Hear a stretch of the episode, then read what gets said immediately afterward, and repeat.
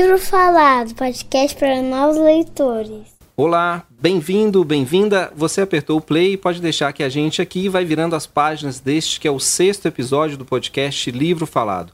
Nosso tema principal de hoje é o livro Felpo Filva, da autora Eva Furnari. Ela está aqui comigo e a gente até poderia ficar só com a história do Felpo, que é um coelho poeta traumatizado com suas orelhas de tamanhos diferentes.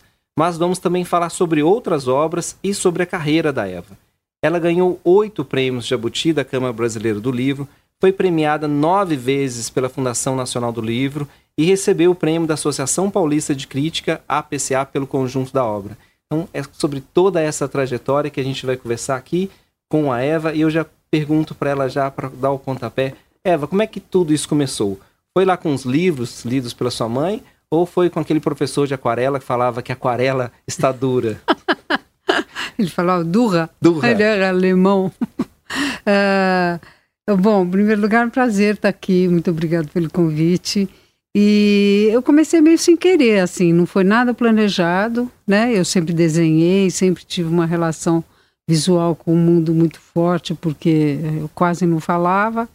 E acho que isso, de alguma forma, tem a ver com essa minha expressão. Então, sempre desenhei, desde pequena. E quando nasceu minha filha, que hoje tem 42 anos, uh, eu comecei a achar que eu podia trabalhar com isso, né? Fazer livros. Eu já fazia pequenas histórias na faculdade de arquitetura, que eu cursei, e comecei a achar que dava certo. Então fui atrás, assim, fui atrás, não conhecia nada, não sabia o que eram direitos autorais, sabia nada, nada, nada. E você começou primordialmente contando histórias desenhadas, né? Aí, aí talvez seja é, dá para a gente voltar um pouco. Como é que foi? Qual foi o seu primeiro livro? é uma pequena série? coleção na editora Ática de quatro livros, muito simples. Eu fiquei muito nervosa, os livros ficaram ruins. Você tava... disse que os livros ficaram ruins, mas você já. O público gostou. O público gostou. O público gostou. Eu, eu, eu me senti assim, eu já, eu já fazia exposições, eu tinha uma carreira meio engatada assim de artista plástico, então eu tinha um nível de, de, de exigência muito alto, né? Agora, desenhar para criança é uma coisa diferente, né? E eu fiquei 10 anos fazendo livros só com imagens, né? Esses quatro primeiros eram, eram livros com histórias de uma eram, uma página eram, em que numa página a, historinha, a história se resolvia. Isso, se resolvia. Alguns eram só imagens do cotidiano para criança bem pequenininha. E depois, ao longo desses dez anos, fui experimentando textos bem curtos, com rimas, com brincadeiras, com e foi dando certo. Até que um dia eu fui fazer uma história da bruxinha e apareceu uma história muito complexa na minha cabeça que não dava para ser contada só com imagem. E aí apareceu aquele livro que é em 94, 1994, Bruxa Zelda, os 80 docinhos, aí eu tive que escrever, digamos assim. Enfrentei, eu, eu, eu, eu tinha muito mais experiência com desenho, com narrativas visuais, do que exatamente com narrativa escrita. Mas eu enfrentei, fui lá e comecei assim. E fez. Eu vou, dessa parte que você fala, daria pra gente já puxar aqui uma coisa que, que é uma frase, você contou isso, uma frase sua que me chama a atenção, que você fala que hoje para você está muito claro que quem vira artista não é quem tem habilidade, mas quem tem desejo intenso de fazer.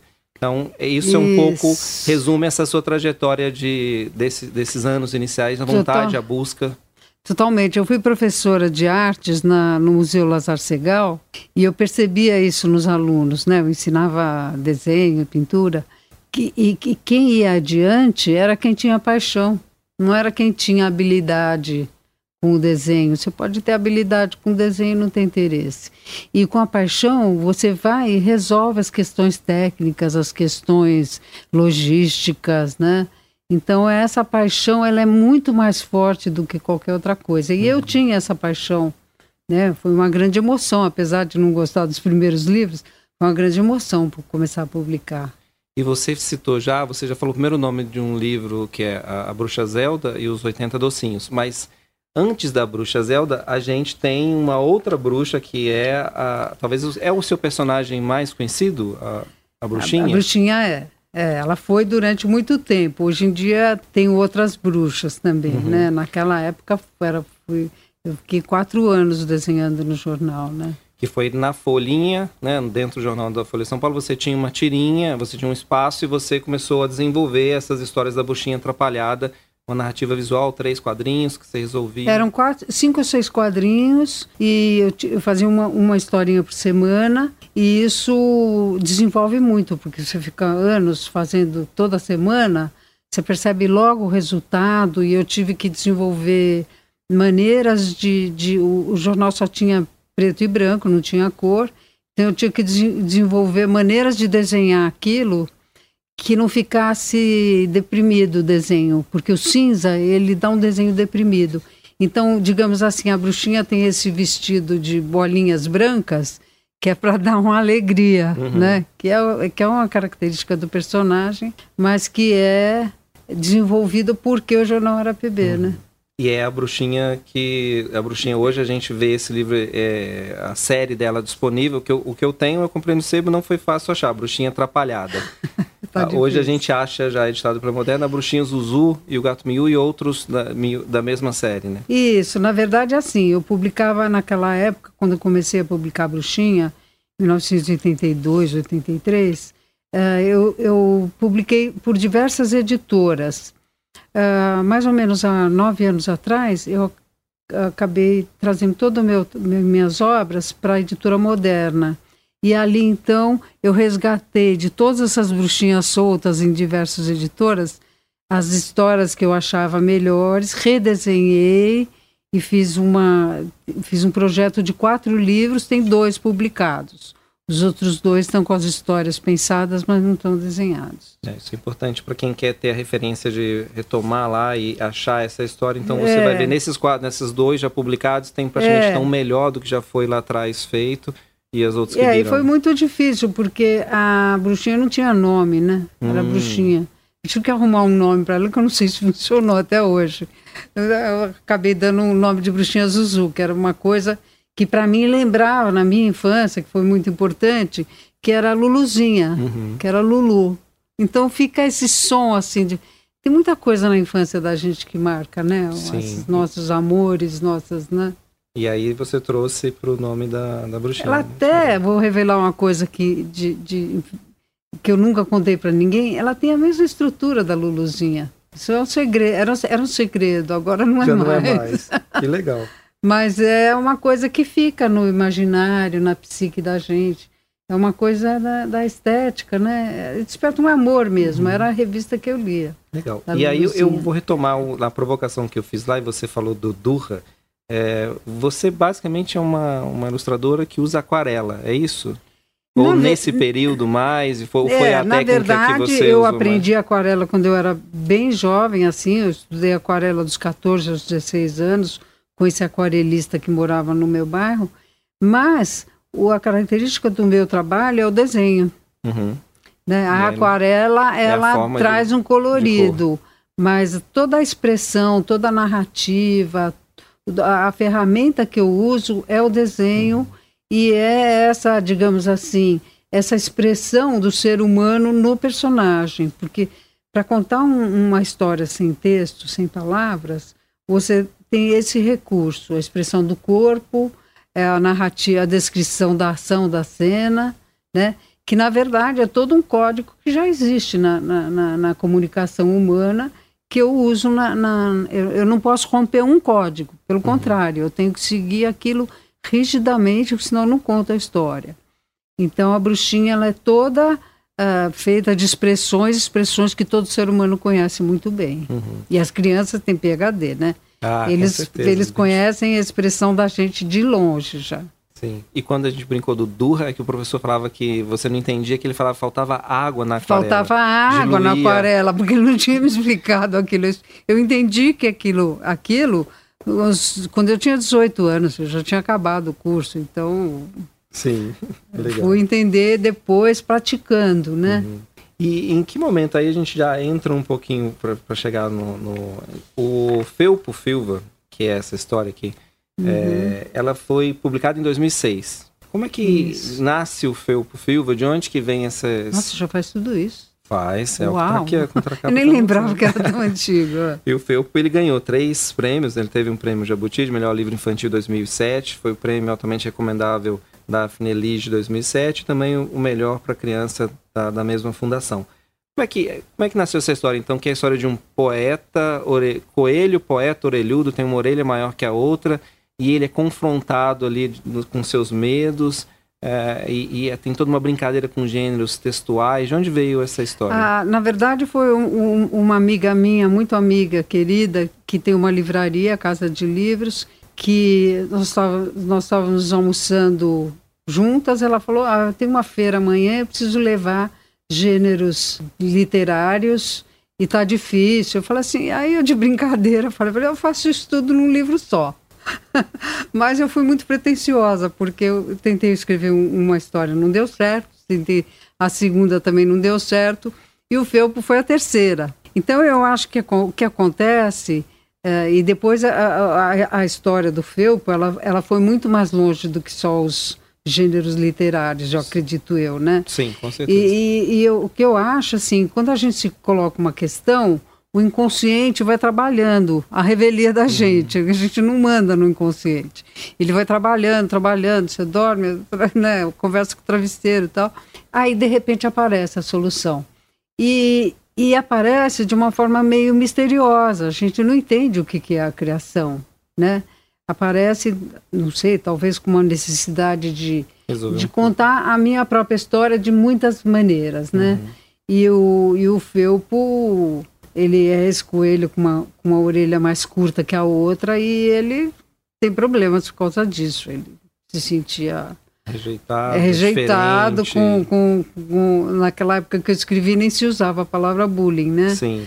Mas, Mas o bullying é muito antigo, muito ele mais é... antigo que a palavra. É, é, só retomando, o Felpo é um poeta então que acaba, né, é, na, a história mostra isso, os títulos dos livros que ele diz ter publicado, mostra ter publicado, são um pouco depressivos, um pouco, tem um olhar um pouco triste é para a realidade, né? É, ele é, não acredita, ele é um cara pessimista. Ele é né? pessimista, e aí só retomando a coisa, os gêneros literários aparecem, é, é, e aí para o leitor, para quem está nos ouvindo, é, no formato da apresentação do que é um, do uso do, do, do, instrumento da carta, da fábula, do conto de é, fada. Estico orelha que ele foi, usou quando era criança, Isso, o aparelho para propaganda, receita. receita. Então, o, o, livro, várias formas de, de, de, escrita, né, gêneros literários aparecem entremeando, ajudando a narrativa a ser contada.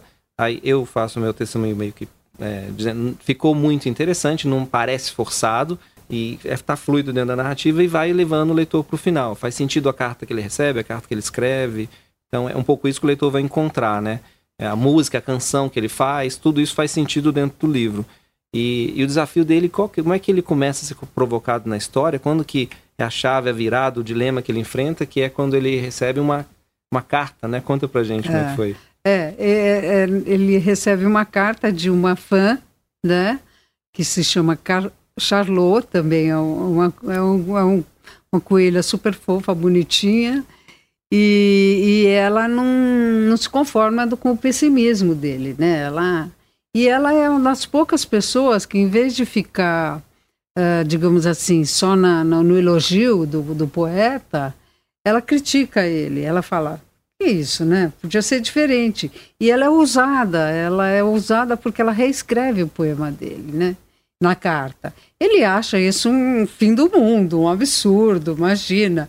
E ele fica completamente perturbado, né, com a ousadia dela, com, com a proposta dela, mas ele fica tão mexido que ele pega a carta, ele já tinha jogado no lixo, ele pega no lixo de novo e responde, e eles começam a trocar essa correspondência que e aos poucos ele vai se transformando, né? Ele vai ele vai se abrindo e ele vai até que eles têm um encontro desastroso, onde tem uma é uma comédia de erros, né? Ele entende um cartão postal, ele toma chuva, então ele entende uma coisa completamente uhum. diferente. O cartão postal Vai. se mo é, fica molhado molha, e nem todas as palavras ali são legíveis. Um piano. Eu exagerei um pouco, né? Podia ter feito uma coisa mais delicada, mas já foi. E aí ele ele acaba encontrando, eles acabam se apaixonando, não vou dar spoiler. É. Aqui mas a, a, a, eu me diverti muito escrevendo esse livro. E quando eu me divirto, ou quando eu consigo achar graça, Isso acontece também com o leitor. Nem sempre o, o, eu consigo alcançar esse estado de diversão, de desafio. Eu falei assim, não, como é que eu posso por aqui, aquilo? Eu tinha uma lista de, de, de, de, de gêneros literários, onde é que encaixava.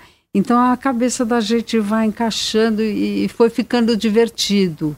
E o desenho é muito simples, na verdade, né? Muito, eu acho ele, eu, eu sinto inclusive que o Felpo ele é um personagem que ficou vivo, que nem sempre a gente consegue um personagem é, que ele tenha uma, uma vida tão intensa. E aqui ele ficou, apesar do desenho relativamente simples, né? Ele é o cara nervoso, ele tem toda uma personalidade, né? Legal. Eu queria ler, vou ler a cartinha que é esse que a gente falou aqui, que eu acho que é legal para quem está acompanhando ter uma noção do que, que vai encontrar quando pegar o livro.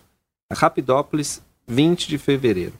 Prezado senhor Felpo Filva, meu nome é Charlot e admiro demais o seu talento e os seus poemas, mas se me permite, tem alguns deles que eu não gosto nem um pouco. Sinceramente, eu discordei da história do poema da Princesa do Avesso.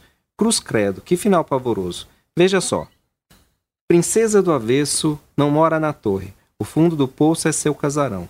Não joga suas tranças, espera uma corda, de um príncipe jovem, formoso e bobão. Chegado o momento, a moça do avesso o traz para baixo, com um leve puxão. No fundo do poço, com frio e com fome, os dois infelizes para sempre serão. Desculpe, senhor poeta, mas essa sua história é muito pessimista. Odiei esse final triste e dramático. Veja, eu fiz a continuação e mudei o destino dos pobres coitados. Um dia, porém, a história mudou. Ninguém sabe como nem qual a razão.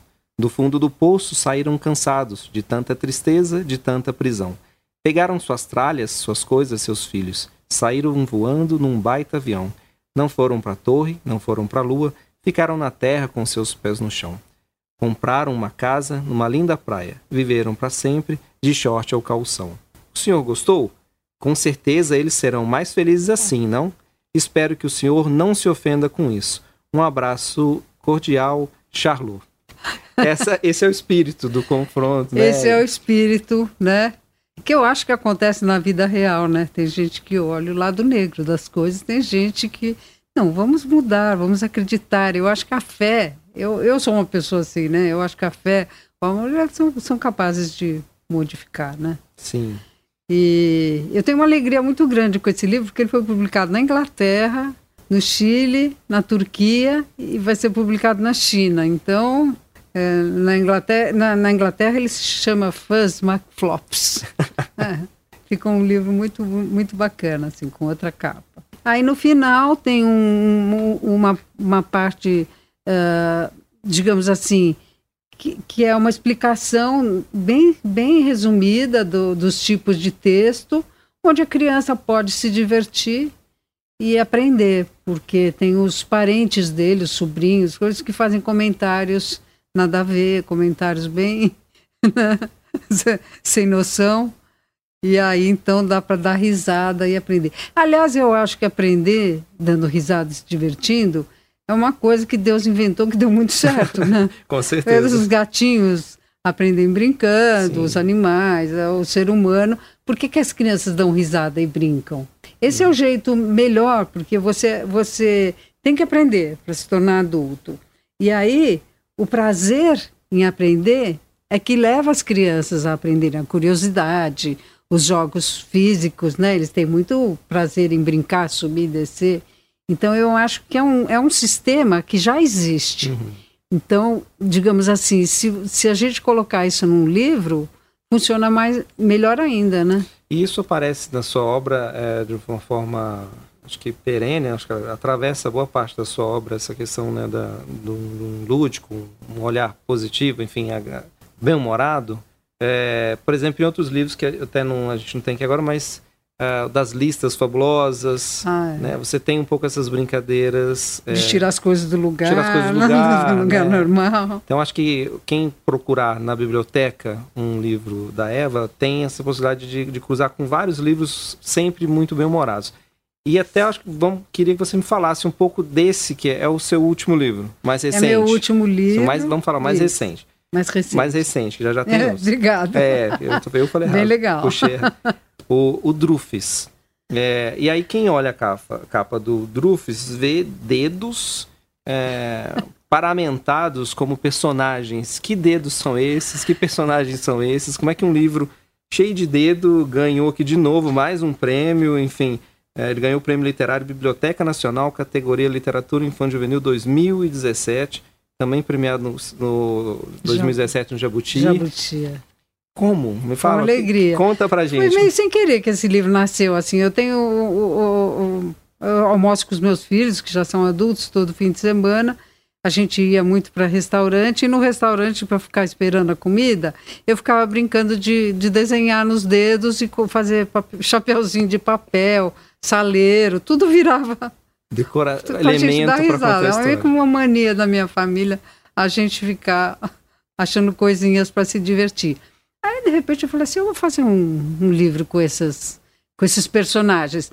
Mas eu me deparei com problemas complicados, porque o personagem não tinha mão, não tinha movimento, não, não tinha como repetir, era complexo. Eu falei assim: então eu vou fazer retratos. Retratos. E aí, até encontrar um jeito de fazer esses retratos funcionarem, eu levei quase um ano experimentando, vendo. Então eu cheguei nesse formato que para mim foi uma coisa que resolveu bastante, porque quando eu ia falar do personagem, eu primeiro ia fazer descrição só do personagem. Aí ficava muito chato, falava, não, a família dele tem isso. Aí eu botei o discurso na boca das crianças. O que, que eu inventei? Eu inventei uma professora e redações. Então, ah, esses dedos são fotos das crianças e cada uma escreve sobre sua família. E aí, família é um prato cheio de assunto, de coisas interessantes. Aí, nenhuma família é funcional, são todas um pouco estragadinhas, pouco, né? Só tem problema, só tem problema. Família Tampinhas, por exemplo, eles brigam, entendeu? Eles brigam.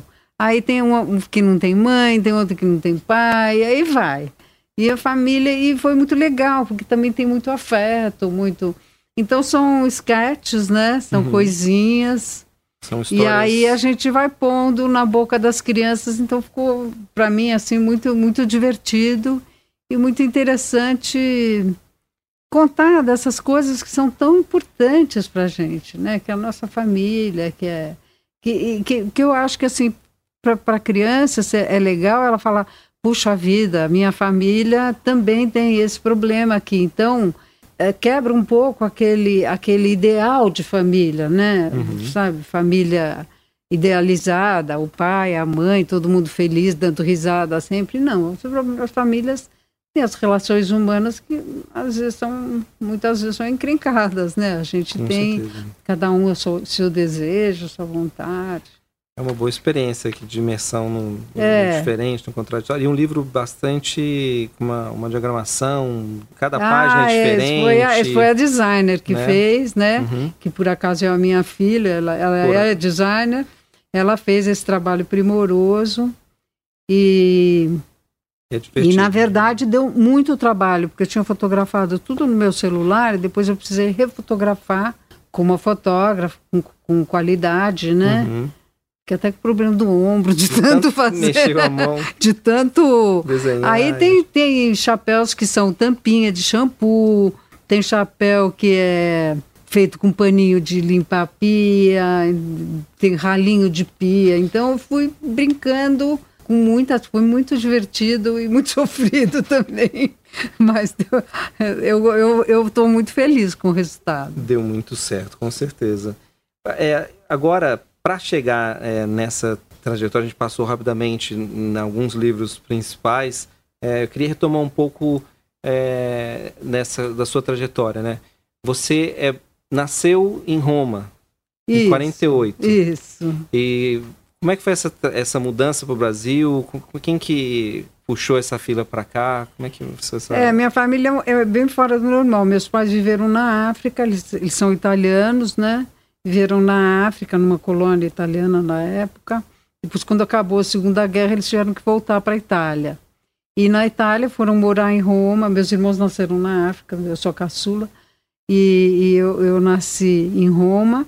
E aí, como a, a Europa estava bem destruída com a Segunda Guerra, e eles tinham essa mentalidade aventureira, eles queriam viajar, fazer uma coisa diferente dos pais, né? Minha mãe era super moderna para a época, tal. Meu pai também vieram para o Brasil e aí fizeram a família inteira. Então, tá dando para ver um pouco dessas Teve pequena, é. essas mudanças e, e configurações de onde que nascem um pouco essas ideias para os drufs aqui. A sua própria história tem essa totalmente diferente, porque se você vem de uma outra cultura, é muito diferente uhum, do, da, da, cultura brasileira. Né? Sim, você fala que sua mãe trouxe livros né, em trouxe, alemão. Trouxe, isso. Que, é. Exatamente. Uma outra estética, uma outra mentalidade. Agora, você falou lá no começo que você se formou em arquitetura e urbanismo, né? Foi. Mas também fez física. Ah, física, não, é, é... ligação com matemática, e hoje desenhando, escritora. É. Bom, o escritor, ele, ele tem uma coisa assim que ele precisa tanto da, da lógica Sim. quanto do, da sensibilidade artística, né? Mas, na verdade, assim, na minha família, meu pai era químico, meus irmãos engenheiros, minha irmã física, então eu naturalmente, na minha cabeça ingênua, achei que eu tinha que seguir.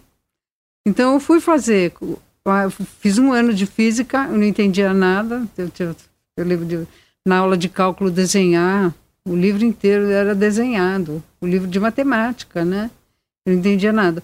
Aí eu, achei, eu descobri que eu estava no lugar errado, eu fui fazer arquitetura, que era uma coisa próxima, não, tão, não tanto só arte, mas não tanto só uhum. essa coisa racional do, da ciência, né? Então, e lá eu me encontrei bastante, assim. Mas você falou que se você fizesse uma casa, sua casa ia voar. Total.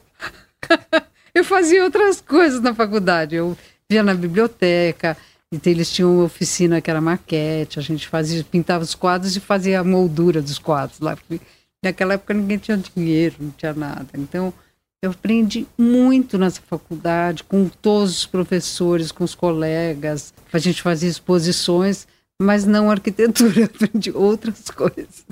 E, e, você fala das suas influências, você é, chega a comentar que tem uma certa similaridade com é, a arte alemã, com alguns é, artistas alemães? Tem... É, foi. Eu já desenhava, né? E eu morava em Santo Amaro e no Brooklyn eu descobri uma livraria alemã. Quando eu comecei a olhar os livros alemães, eu falei, nossa, meu desenho é alemão. Então é uma coisa que passa, no, porque a minha mãe é, é meu avô, eu tenho um avô alemão, minha, minha mãe é austríaca, virou italiana depois da Primeira Guerra, mas é todo sangue germânico. Lá é meu pai do sul da Itália, então é uma mistura de alemães e italianos. E os livros que a minha mãe trouxe do, do Max e do Moritz, que é o, que é o Juque Chico e tal, e outros livros também, me influenciaram muito. Não sei se vem pelo DNA ou se vem pela, pelo visual, pela estética, mas tem toda uma ingenuidade e ao mesmo tempo uma estética alemã que eles, eles fazem muita coisa para criança na Alemanha, né? Uh, na Áustria, né? Todo o povo germânico de teatro, de bonecos, eles têm uma coisa muito interessante, assim. E eu comecei a olhar e, isso, e descobri que técnicas eles usavam. Então foi um outro aprendizado para mim. Eu já tinha me identificado, mas aí eu comecei a comprar livros alemães sem entender uma palavra de alemão, mas eu olhava e descobria como é que eles tinham feito e copiava. Muito legal.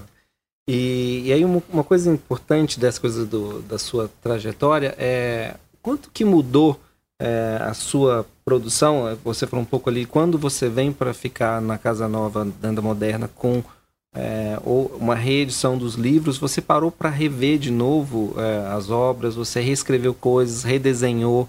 Acho que tem, por exemplo, né, a capa do a bruxinha Zelda, ela muda, né? Então você muda. fez esse trabalho de olhar de novo, redesenhar.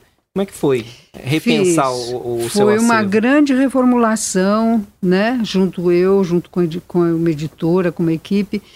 Escolhemos os livros, eu tirei 16 livros. Você tem 60 livros mais ou menos, é isso? É, eu tinha 60 na época, voltou para 40, depois aumentou, porque aí eu comecei a fazer mais livros, né?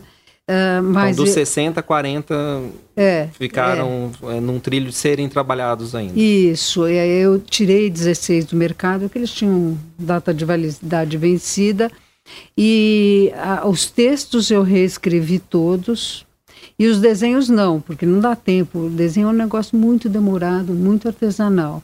mas as capas, a estética toda mudou. Por quê? Porque a gente evolui, a gente muda mesmo, né? A gente tem o gosto estético mudou muito nesses 40 anos. Não né? só da autora, mas como do, dos leitores. Isso, dos leitores, né? O, o, acabamento do livro começou a ficar uma coisa muito mais sofisticada, muito mais interessante. E aí, com, com a designer, ela deu toda uma unidade para o meu trabalho, dividimos em coleções. Então, a, a, as pessoas, elas, elas, elas sentem uma atração muito grande pelo belo, né? Uhum. O, a beleza move a nossa sociedade, a moda, é, é, tá tudo tá tudo junto lá. O nosso cérebro vai em busca de beleza. Então, como eu também, sei lá, gosto de fazer um desenho, tá? Isso está no meu DNA também, né? Então, para mim também é muito importante que, o, que o, o, o, livro tenha não só um conteúdo, um sentido, um significado, mas que seja um produto que você olha e você fala, nossa, tem uma coisa estética bonita aqui, eu gosto, né?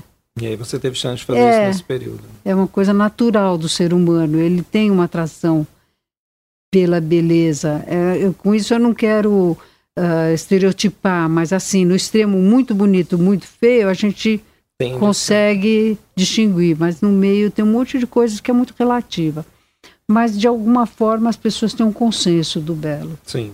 E falando de consenso, tem, a gente tem muitos, muitas é, listas, indicações do que ler por aí, é, mas o que, que você indicaria é, para quem hoje vai passar na livraria ou vai a uma biblioteca? É, que autores ou que obras você indicaria para quem está começando a ler, para pais? O que está que, que que tá rondando na sua cabeça? É, eu gosto muito do, do, do Harry Potter, né? Eu acho que é uma história muito bem contada. Né, antes, é uma pena que as crianças vão ver o filme antes de ler, mas o, o livro é muito bem contado. Eu gosto de histórias, histórias bem contadas. Eu gosto muito de um livro que se chama Lugar Nenhum, do Neil Gaiman. É um dos. Eu não gosto de todos os livros dele. Eu acho que esse especificamente ele acertou no milhar. Tem muitos livros que eu gosto. Eu gosto daquela coleção Jogos Vorazes, é muito boa. Ladrão de Raios. São histórias bem contadas, né? Esses livros juvenis. Infantil tem uma, uma grande quantidade, né? E, e, você acha que tem uma adequação? O, o livro precisa ser pensado para a idade ou, ou, é mais a questão da convivência com o texto? Tem livro para criança, livro para eu jovem. acredito que sim, tem gente que, que não acredita. É. Eu acho que tem, tem livros, porque assim, a criança tem uma, tem uma limitação de compreensão né? Então você precisa de alguma forma dar um texto mais curto ou um texto menos complexo, né? E, e então tem que ser e, e, tem que ter algumas assuntos que não, não são adequados para a criança, né? Ela nem vai entender, nem então nem maturidade para entender. Uh, o juvenil também, eu acho que é, é, é, é é, eles gostam de determinadas histórias, de aventuras, então tem um assunto eu digo assim, a maioria. Obviamente que vai ter um outro adolescente, uma outra criança que sai fora da curva. Uh, mas eu acho que tem livros de crianças e jovens que os adultos gostam. Né? E também tem uma coisa peculiar que é o seguinte: esse formato, ilustração mais texto, texto curto, pode, você pode produzir um livro para adulto com esse formato. Só que é muito difícil você fazer o mercado entender que aquele livro é só para adulto. Uhum. Né? Aquele formato, aquele jeito de fazer só com, ilustra com ilustração e com texto, já está tão formatado para criança que é difícil abrir um, abrir um nicho novo, falar assim, olha, adulto também pode gostar de um livro com ilustração e texto curto. Então é uma coisa meio complexa, assim, ela não é tão simples quanto parece, mas eu acho que existe uma, fa uma faixa de adequação com uma certa mobilidade aí, dependendo da criança, da escola. Ou do... Mas você acredita que os pais também sejam o principal é, mediador, os pais talvez sejam os principais mediadores ali, de ver o livro, de conhecer a criança, está muito na mão do pai, você acha? Ou da do escola? pai e da escola, do, do, professor. O professor hoje faz um trabalho incrível, eu sou fã dos professores, né? Eu acho que nosso país, eles salvam o nosso país de nós mesmos e fazem um trabalho incrível com as crianças, né? Uh, todo mundo acha que a escola é um formato já está datado, mas eu não acho, não. Eu acho que o que os professores fazem pela convivência das crianças é incrível. E, e o livro é um material que trata das questões humanas. Então, o professor acaba usando esse livro na sala de aula para discutir relação humana, para discutir emoção, sentimento, problema, solução de problemas, né? Agora, os pais também. Os pais que, que, que obviamente, criam é, esse laço, leitura junto com afeto, desenvolvem na criança esse desejo, esse amor pela leitura, né? A hora de dormir associada com leitura é um, é um momento deles, é um momento gostoso, é um momento de diversão, né? Eu acho que é um momento precioso da relação, né? Com certeza. Acho que talvez seja um dos mais preciosos aí que é. fica na cabeça da criança, do pai, enfim. É, tem muitos, mas esse acho que também é muito especial. É. Perfeito. Eva, só tenho a agradecer a sua presença aqui. Eu que agradeço. Muito obrigado pela conversa com o livro falado. Fique ligado, em breve um novo episódio. Livro Falado, podcast para novos leitores.